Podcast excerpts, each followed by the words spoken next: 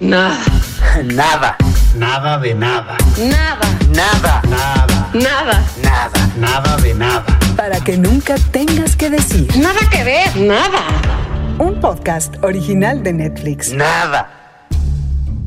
Bienvenidos a Nada que Ver, soy Luis Pablo Borregar, como siempre un gusto saludarlos. Eh, estoy acompañado de Trino Camacho, maestro. ¿Cómo está usted? Qué gusto, qué gusto, eh, bueno, sentimientos agridulces, ¿no? Estamos Sí. aquí en nuestro Sí, último sí. programa, muy contentos, pero bueno, tristes por lo que se cierra aquí. Sí, es- tú en un día soleado, yo en un día gris. Yo estoy más triste que tú y más deprimido. Sobre todo por la serie que vamos a hablar también. Es- es- pienso, pienso, casi casi te salió una canción de Arjona, ¿no? Yo pensé que estaba citando al maestro, al maestro Ricardo, pero bueno. ¡Qué horror! Así se le han de ocurrir las cosas. A ver, completamente de acuerdo contigo, Trino. Estamos aquí para hablar de Somos en el último episodio de esta etapa de Nada que Ver. Una serie que sí es un poco eh, bajón. A mí me es una, pero también me da muchísima alegría de que nos despidamos con esta serie. Me parece eh, una serie importante, me parece una, un- una serie que México necesitaba, me causó muchísimas cosas, pero yo creo que eh, sí es, es una serie excepcional por lo que cuenta, cómo lo cuenta, con quién lo cuenta. Y, y- pero sí, estoy completamente de acuerdo contigo que no es lo más veraniego del mundo, así como para decir de, qué alegría del verano de vivir, ¿no? No, no, pero indudablemente eh, sabemos todo el, tema y sabemos que, es decir, son de esas series que sabes de qué va y sabes de qué va a acabar.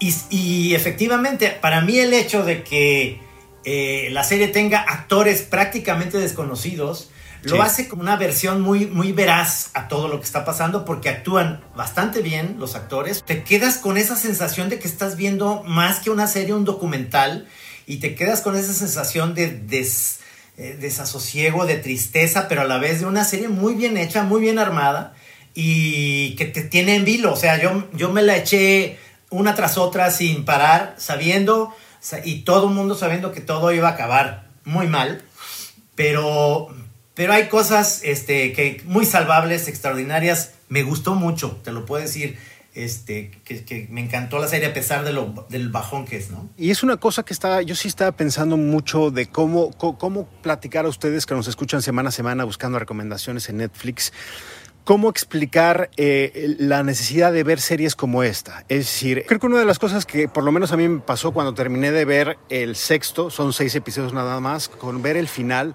eh, es que sí noté como un poco la desazón, la misma desazón eh, de cuando nos enfrentamos muchas, en muchas ocasiones en México a las primeras planas, a las noticias, a lo que leemos día a día, mes a mes, desde hace ya muchísimos años.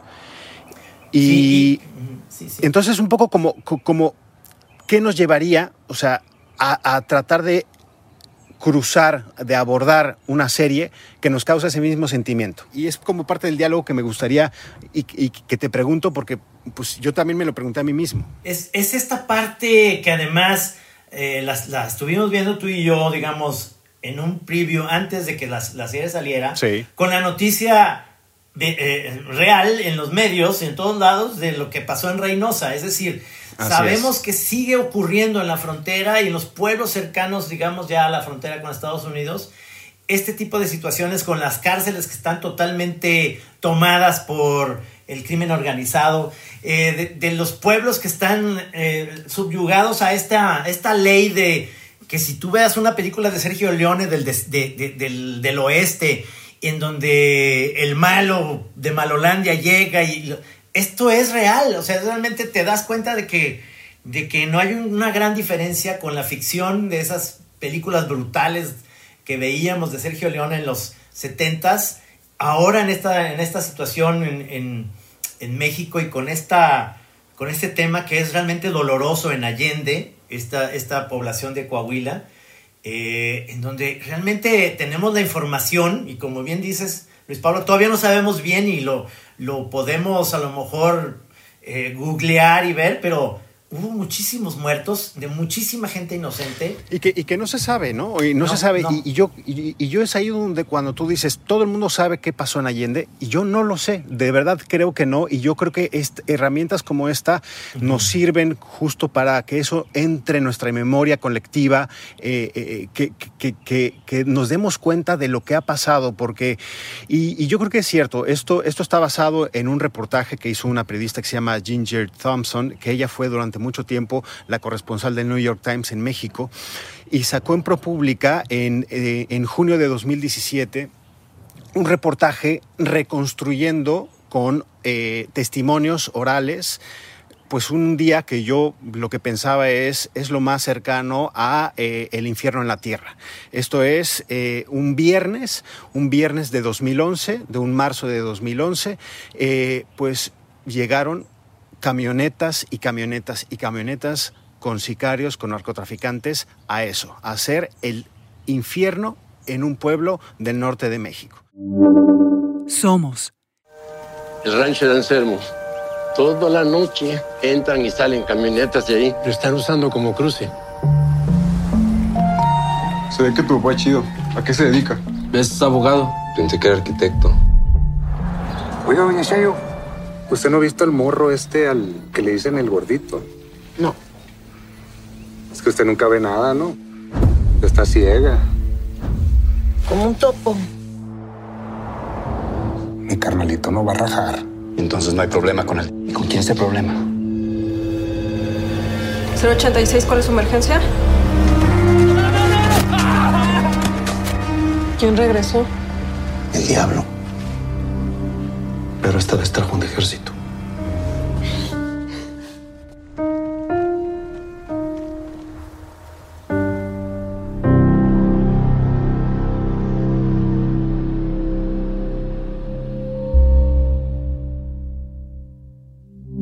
Esta historia la presentó Ginger Thompson, después la retomó muchísimos medios mexicanos y podría, yo creo que podría pasar desapercibido en pues esta guerra contra el narco que ha tenido México, en este hoyo negro que el país ha entrado desde, eh, desde hace varios gobiernos y del cual no hemos visto ni la luz ni la salida. Pero aquí sí es una serie donde me parece que está todo, está todo. Está, está una forma de explicarnos cómo funciona esto en, en un pequeño poblado, cómo interactúa estas fuerzas de muchísima maldad en pues, la vida de, de, ciudadanos, de, ciudadanos, comunes y corrientes. Y yo creo que ahí está la magia y es un poco la, la, la respuesta que me iba dando yo de por qué, eh, por qué es importante ver una serie como esta. Creo que se nos debía a la audiencia, ¿no? De, de, yo creo que los aficionados al cine llevaban muchísimo tiempo viendo pues reflejando cómo, cómo, el cine era un espejo a, lo que nos estaba pasando en México.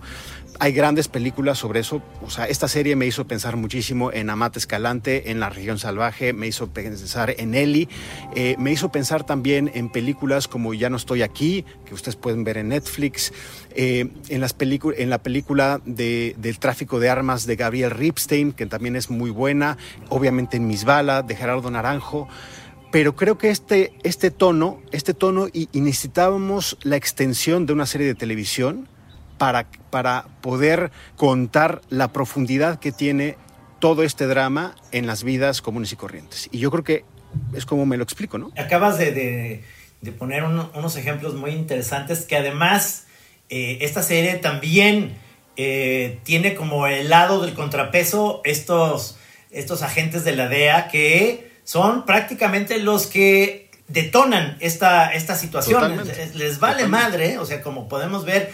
Y yo, yo pondría estas series de narcos, por un lado, que es como la parte que glorifican o de alguna manera se Sí. puede ver al narco como buena persona. Y la parte de Steven Soderbergh también, de, la, de las películas de Steven Soderbergh que, que hizo sobre el narco y cómo uno es color sepia cuando es México y color eh, azul eh, con Michael Douglas del lado de Estados Unidos. Pero aquí con una fotografía muy bonita, un pueblo que lo ves esplendoroso, que dices, oye, yo quiero vivir ahí, está padrísimo, está en medio, está muy cercano, digamos, a la frontera, está el río Bravo, hay historias desgarradoras de tratante de blancas, de, narcotraficantes de, segundo pelo, de, de, de realmente chafas, por decirlo así, del traficante mala onda, mal, mal rollo, que es el verdadero, que es como más te lo puedes imaginar, un tipo frío, eh, calculador, terrible. Este, es, es, una, es una serie que, que la devoras y te sientes con el corazón apachurrado porque te das cuenta por las noticias y por todo lo que está pasando en el país que eso no se ha resuelto y no se va a resolver en un buen rato por todo lo que puedes ver en esa serie que, que está como totalmente enmarañado, la policía, el, el, el, Estado, el gobierno, los militares, todo está ahí como hecho una maraña, ¿no? Totalmente. Y, y, y esto que eh, mencionas, Trino, yo creo que es importantísimo. Eh, o sea, el, el, anverso a la serie de Narcos, ¿no? Es decir, Narcos es una serie que me gusta muchísimo, Ajá, es muy entretenida y cada vez que hay una temporada la espero. La espero porque me da... O sea, me da cierto relato y me da otras cosas que Somos no me da. Pero yo creo que, y es una de las cosas, de los argumentos que más he escuchado cuando estás en amigos, en confianza, platicando sobre narcos, y todo el mundo te dice, es la historia de la DEA, es la parte de la DEA, ¿no? Es un poco como el relato controlado por los estadounidenses, quienes son, quienes están luchando contra esto.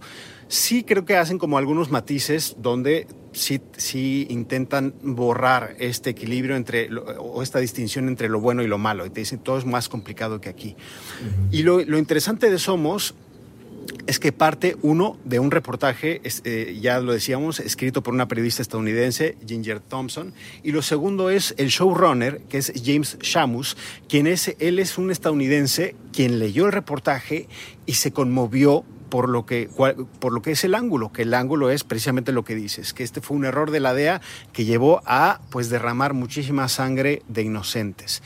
Entonces, yo creo que es, es, una, es una parte donde se hace una ficción que eh, eh, es muy importante porque efectivamente también viene de parte de los estadounidenses, pero James Shamus y todo un equipo que se trata de eh, pues poner muchísimo talento mexicano para contar pues un poco el balance, ¿no? Y Ricardo López Cordero, quien es nuestro compañero, platicó con Mónica Revilla. Mónica es una escritora y ya hablamos de ella hace muy poco porque ella hizo el guion del baile de los 41, este episodio también, de, también basado en hechos reales del porfiriato. Y pues Ricardo platicó con ella y le contó un poco sobre estas dificultades de adaptar una realidad tan cruda a una ficción como es Somos. Insiders. Ricardo López Cordero y Mónica Revilla, guionista de Somos, platican sobre cómo construir una serie de crimen organizado sin capos. La primera vez que Mónica Revilla supo sobre la masacre de Allende fue en 2018. Estaba en casa con su pareja. Él estaba leyendo un artículo en la computadora. Estaba como en trance y a cada rato decía, no lo puedo creer, no lo puedo creer, hasta que me dijo, tienes que leer esto. El texto que leían se llama Anatomía de una masacre, reporteado y escrito por la periodista estadounidense Ginger Thompson. Cuando en México hablamos de la masacre de Allende, nos referimos a uno de los peores capítulos de la violencia que vivimos en este país desde hace 15 años. Durante un fin de semana, integrantes de la organización criminal de los Zetas asesinaron a decenas de personas y destruyeron casas y comercios en el pueblo de Allende, que está cerca de la frontera con Estados Unidos. Me acuerdo que todos mis amigos estaban hablando sobre el artículo porque todos estaban en shock. Muchos era la primera vez que escuchaban hablar de la masacre y sobre todo era el trauma de la magnitud de lo que había pasado y que fuera posible que la mayoría no supiéramos que había ocurrido. O sea, que tantas vidas pudieran ser interrumpidas en un fin de semana y que no llegara a los titulares de las noticias del país. Meses después, el productor y director James Sheamus contactó a Mónica y a otra escritora mexicana, Fernanda Melchor, para comenzar a producir una miniserie sobre la masacre de Allende para Netflix, basada en el texto que había causado una fuerte impresión en muchas personas. Hoy en día, Mónica Revilla es... Soy escritora y coproductora ejecutiva de la nueva serie de Netflix Somos. El proceso creativo fue difícil. Tuvieron que adentrarse en la vida y las historias de decenas de personas que fueron asesinadas por este grupo del crimen organizado. Trabajaron en Ciudad de México, en un gris edificio de oficinas, un corporativo. Con oficinas muy frías, con, necesitabas un gafete para entrar, eh, pero era lo que se pudo alquilar a último momento para las semanas que íbamos a estar trabajando ahí.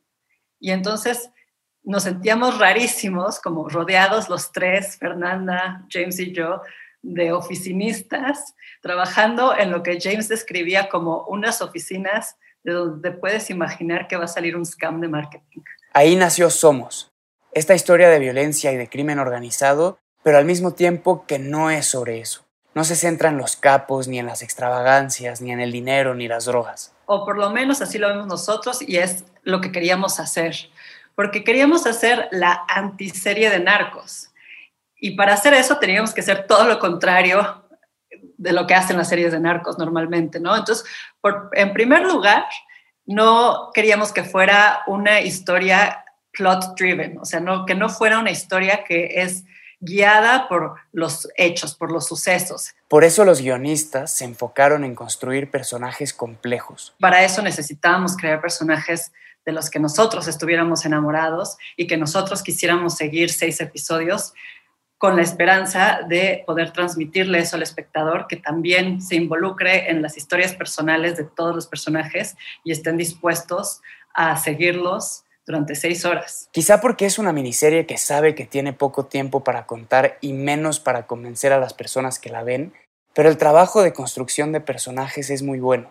Son personas completas, entrañables, con luces y sombras. Más bien lo que hicimos fue sentarnos e imaginarnos el día a día de los personajes y cómo hay eh, uno eh, piensa en su partido de fútbol, el otro está peleando, peleado con la pareja, el aniversario de la muerte de la madre, o sea, realmente meternos a sus vidas cotidianas y dejar que sus vidas cotidianas nos lleven y gastar tinta ahí y luego ya seleccionar cuáles nos sirven más para contar la historia. Entonces realmente fue un proceso de vivir con los personajes, vivir sus días, escribir sus días y luego seleccionar cuáles tenían más carnita y cuáles servían más. Entonces, por eso se siente tan natural.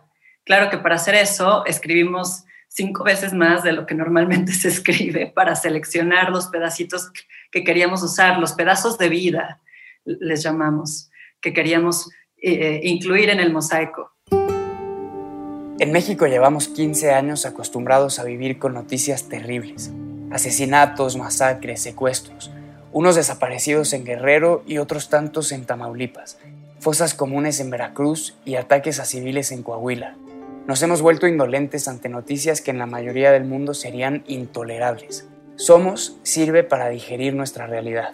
La ficción siempre ha tenido esa función en todas las sociedades son las historias que se cuentan alrededor de las fogatas, ¿no? Como para un poco desahogar nuestros miedos y nuestros traumas de una manera segura y digerida, de una manera que alguien ya se tomó la molestia de analizarla y tratar de armar algo que tenga más sentido que nuestra realidad caótica. Lo que dice Mónica, eh, y, yo creo que es un poco lo que decías, la importancia de darle este sabor, este sabor mexicano, y yo creo que eso sí se logra con un balance increíble que hicieron entre actores profesionales y actores naturales. Y entre el mosaico de historias paralelas, ¿no? Que se tiene, pues hay una veterinaria, una empleada de la veterinaria, un ranchero, el hijo del ranchero, el pequeño capo que controla la plaza, sus achichincles, una señora que vende hot dogs. Hay que decir, no está adaptado al 100% el reportaje de Ginger Thompson. Se cambió, se hizo una ficción de esto. O sea, hay, algunas víctimas que les cambiaron, que les cambiaron, eh, digamos, el sexo. Hay unas víctimas que en el reportaje mueren y que están vivas en la serie. Eh, yo creo que también para dar un poco de esperanza, pero es, importante cómo acomodan todo para dar más dramatismo y yo creo que lo logran pues al centavazo, ¿no? Claro, porque esto que estás diciendo de que de repente hay una... Eh, son personajes que van hilados ahí, pero, pero te dan una idea de cómo está conformado esta rompecabezas tan, tan, tan cerrado, ¿no? La, la que vende los hot dogs también es un halcón, es decir, eso existe. Sí, eh, eh, hay miles de, secuencias cuando el, digamos, el contacto que está en Dallas es descubierto, se viene hacia acá, cruzando el río Bravo al revés, y llega a una plaza y hay también un halconcillo por ahí, hay, es decir, empiezas a ver que todo es estamos siendo vistos, no nomás, eh, quizá los americanos tienen satélites y todo eso, nosotros tenemos personas que están en los lugares viendo, ah, todo el mundo sabe, todo el mundo está informado, si llegas o no llegas, si te vas, a qué horas, etc. Es, es una serie que te va desmenuzando muy bien cómo eh, en estas pequeñas poblaciones hay una vida interna en donde te estás cuidando la espalda, ojalá tuvieras ojos en la nuca porque en, todo momento puede pasar algo terrible. Y, eso es lo que mantiene en vilo en la serie. Yo estaba en la, orilla del, asiento en los últimos episodios porque sabes que viene ese ataque, porque sabes, porque está registrado, pero porque sabes que va a ser algo que es, como bien lo dijiste, el infierno en la tierra. Y lo, y lo retratan de esa manera y entonces acabas con una desazón y con el corazón apachurrado, ¿no? Sí, de acuerdo, Trino, pero sabes que incluso con lo que viene, con el horror que viene, con lo que hemos acostumbrado a leer, a ver en los noticieros, está tratado con mucho respeto y eso yo se lo agradezco también muchísimo al equipo que encabeza James Shamus, ¿no? También obviamente a la dirección de Álvaro Curiel y de, y de Mariana Chenillo. Hay que también decir que los guiones no solo están desarrollados por Mónica Revilla, sino también por Fernanda Melchor que, eh, pues bueno, qué decir de Fernanda Melchor, además de que eh, es, la sensación en la literatura mexicana actual, ¿no? Con su novela Temporada de Huracanes y luego que siguió con Paradise, eh, se ha convertido en una de las voces jóvenes más adecuadas para, para este retrato de la violencia en México. Una especie de retrato de low-key, de muy bajo perfil, que te van seduciendo los personajes, aunque a veces sean problemáticos, como dicen algunas líneas, ¿no? O sea, que no les terminas de creer, pero te resultan empáticos, te resultan adorables y, y, y, y te encabronas por lo que sabes que va a suceder en el sexto episodio. ¿no? Yo quiero mencionar a Paquito, eh, Paquito. especialmente. Paquito, es, entrañable, entrañable, entrañable, que, es, que, es, Jesús Sida. Eh, es, él es uno de estos actores y hay que decirle que la producción, casi toda la serie está rodada en, en, en Durango, en el estado, tanto en la ciudad, ¿no? en la ciudad de Durango, que ya lo decíamos aquí hace algunos episodios, es un estado que está muy acostumbrado a ver cámaras, eh, a, rodajes cinematográficos por, por, la pequeña historia de Hollywood que tiene Durango, pero incluso también fueron a un municipio que se llama Canatlán, que es de cultivo de manzanas. Y esa, ahí descubrieron que la cantera, eh, la cantera de actores, y ahí sacan a muchísimos, ¿no? Jesús y yo creo que Jesús Ida Paquito es quien mejor lo hace, ¿no? Sí, sí, totalmente. yo me quedo con ese personaje que me, que te, te pone, te entristece mucho y lo hace estupendo, lo hace estupendo. Y del otro lado, los, los que son actores profesionales, está Jero Medina, que es Benjamín, que él es el hijo de un ranchero, y que por, por, eso lo decíamos, ¿no? De cómo están los halcones, cómo en una vida pues en, en, los pequeños pueblos de México es facilísimo que te involucres porque si un día le hablaste mal a alguien o si un día le caíste gordo a, a, pues a un tipo en un bar, ya, ya tu vida empieza a cambiar. Y es un poco lo que vemos con Benjamín que también es un gran personaje. A mí el que me encantó es Héctor Moreno, que era el jefe de la plaza, digamos, de, Allende, que el actor es Armando Silva, me parece que lo hace fenomenal, lo hace de forma extraordinaria. Pero sí, es, una serie, yo no sé cómo tuviste tú el, estómago para echarte un episodio tras otro, yo sí necesité un poquito de pausa porque eh, me, me, causaba un desazón total, o sea, yo sí me la fui administrando pero bueno, pues ahí la gente que nos está escuchando en este, en este episodio, pues ya verán de qué, de qué partido toman, si se lo echaron de atracón, como hizo Trino, o, chiquiteando, como hice yo, ¿no? Exactamente, exactamente. Pues sí, es, es, es una serie que la recomiendo eh, ampliamente. Me encantó, me encantó, a pesar de que no es el estilo de, de cosas que me van a dejar eh, con el ánimo arriba, pero me dejan con una sensación de que esta historia debería ser contada de esa manera y está contada de una manera como debe ser, o sea, con una realidad y crudeza, pero como dices tú, cuidando muchísimo y respetando mucho, ¿no? Totalmente, totalmente. Es otro de los aciertos que hizo yo creo que la producción. Inauguraron una exposición en el Museo de la Memoria y Tolerancia porque es, es importante no olvidar este tipo de cosas. Es, es importante que cuando sepamos eh, y digamos la matanza de Allende, sepamos de qué se está hablando. O sea, a lo mejor no sabemos cuánto, cuál es el número de víctimas, eh, que eso es increíble que tantos años después, una década después, sepamos, o sea, no, no, logremos descifrar eh, con exactitud cuánta gente perdió la vida en ese entonces. El reportaje habla de que son eh, las cifras oficiales 28, pero relatos de, de, los pobladores dicen que pudo haber sido hasta 300. La, la, propia investigación logra documentar al menos 60 personas. Hay que decir que mucha gente dejó el pueblo de, de Allende, se fueron a Estados Unidos, se fueron a Eagle Pass, se fueron a Texas, a diferentes lugares. Como hay muchísimas, muchísimas respuestas que, quedan, eh, que se nos deben, ¿no? El papel de las autoridades estatales, locales, municipales, que también muchas de ellas pues estaban completamente atadas de manos y eso es una de las cosas que aparece en la serie no hay policías, no aparecen policías más que o sea, en dos episodios, en una suma total de tres minutos y cuando aparecen, aparecen para mal. Para mal, te daban más miedo los policías que, que, te agarra el narco. O sea, es, es, es, yo sí creo que es, ahí está todo México, ahí está, es una serie importante que nos debíamos y celebro, celebro, ya lo decía Trino, que este sea eh, eh, pues una forma de que usted y yo digamos adiós a nada que ver, ¿no? Vamos a pasar la estafeta de esta digamos, de este podcast a, a, lo que sigue. Continuará, pero pues nos despedimos. Yo quiero agradecerle muchísimo a nuestra productora Giselle Ibarra, a Andrea Hispano, que estuvo ahí también, las dos, al, como siempre, muy profesionales, a nuestra querida Mariana Linares, que estuvo prácticamente todo, todo la, eh, en todo esto, excepto en tres, cuatro episodios.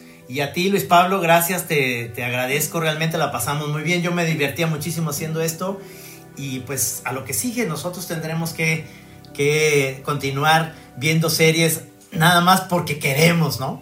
Totalmente, totalmente. Muy agradecidos con todo el equipo de Así como suena, ya lo decíamos, primerísimo que todo, a, Giselle y, a Andrew Espano.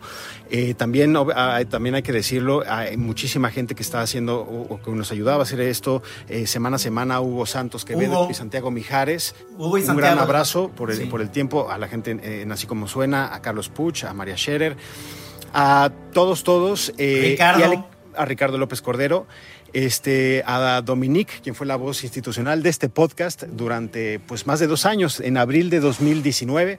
Arrancamos muy emocionados y para que veas las vueltas que da la vida, Trino, que yo...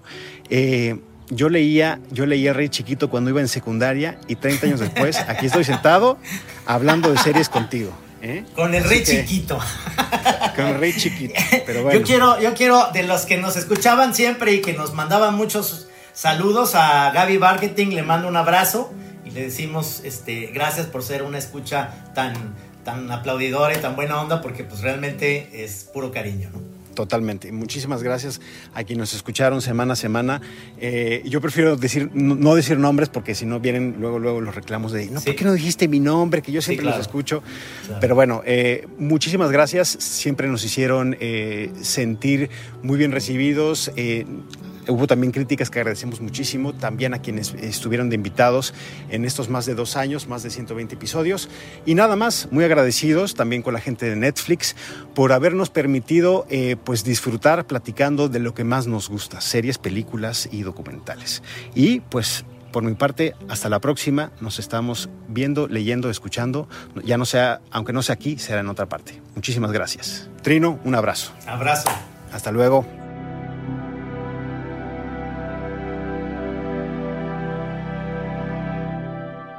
Gracias por escucharnos durante estos dos años. Nada que ver continúa. Y así como suena, se despide con mucho agradecimiento. Nos seguiremos escuchando. Para que nunca tengas que decir. Nada que ver. Nada. Un podcast original de Netflix.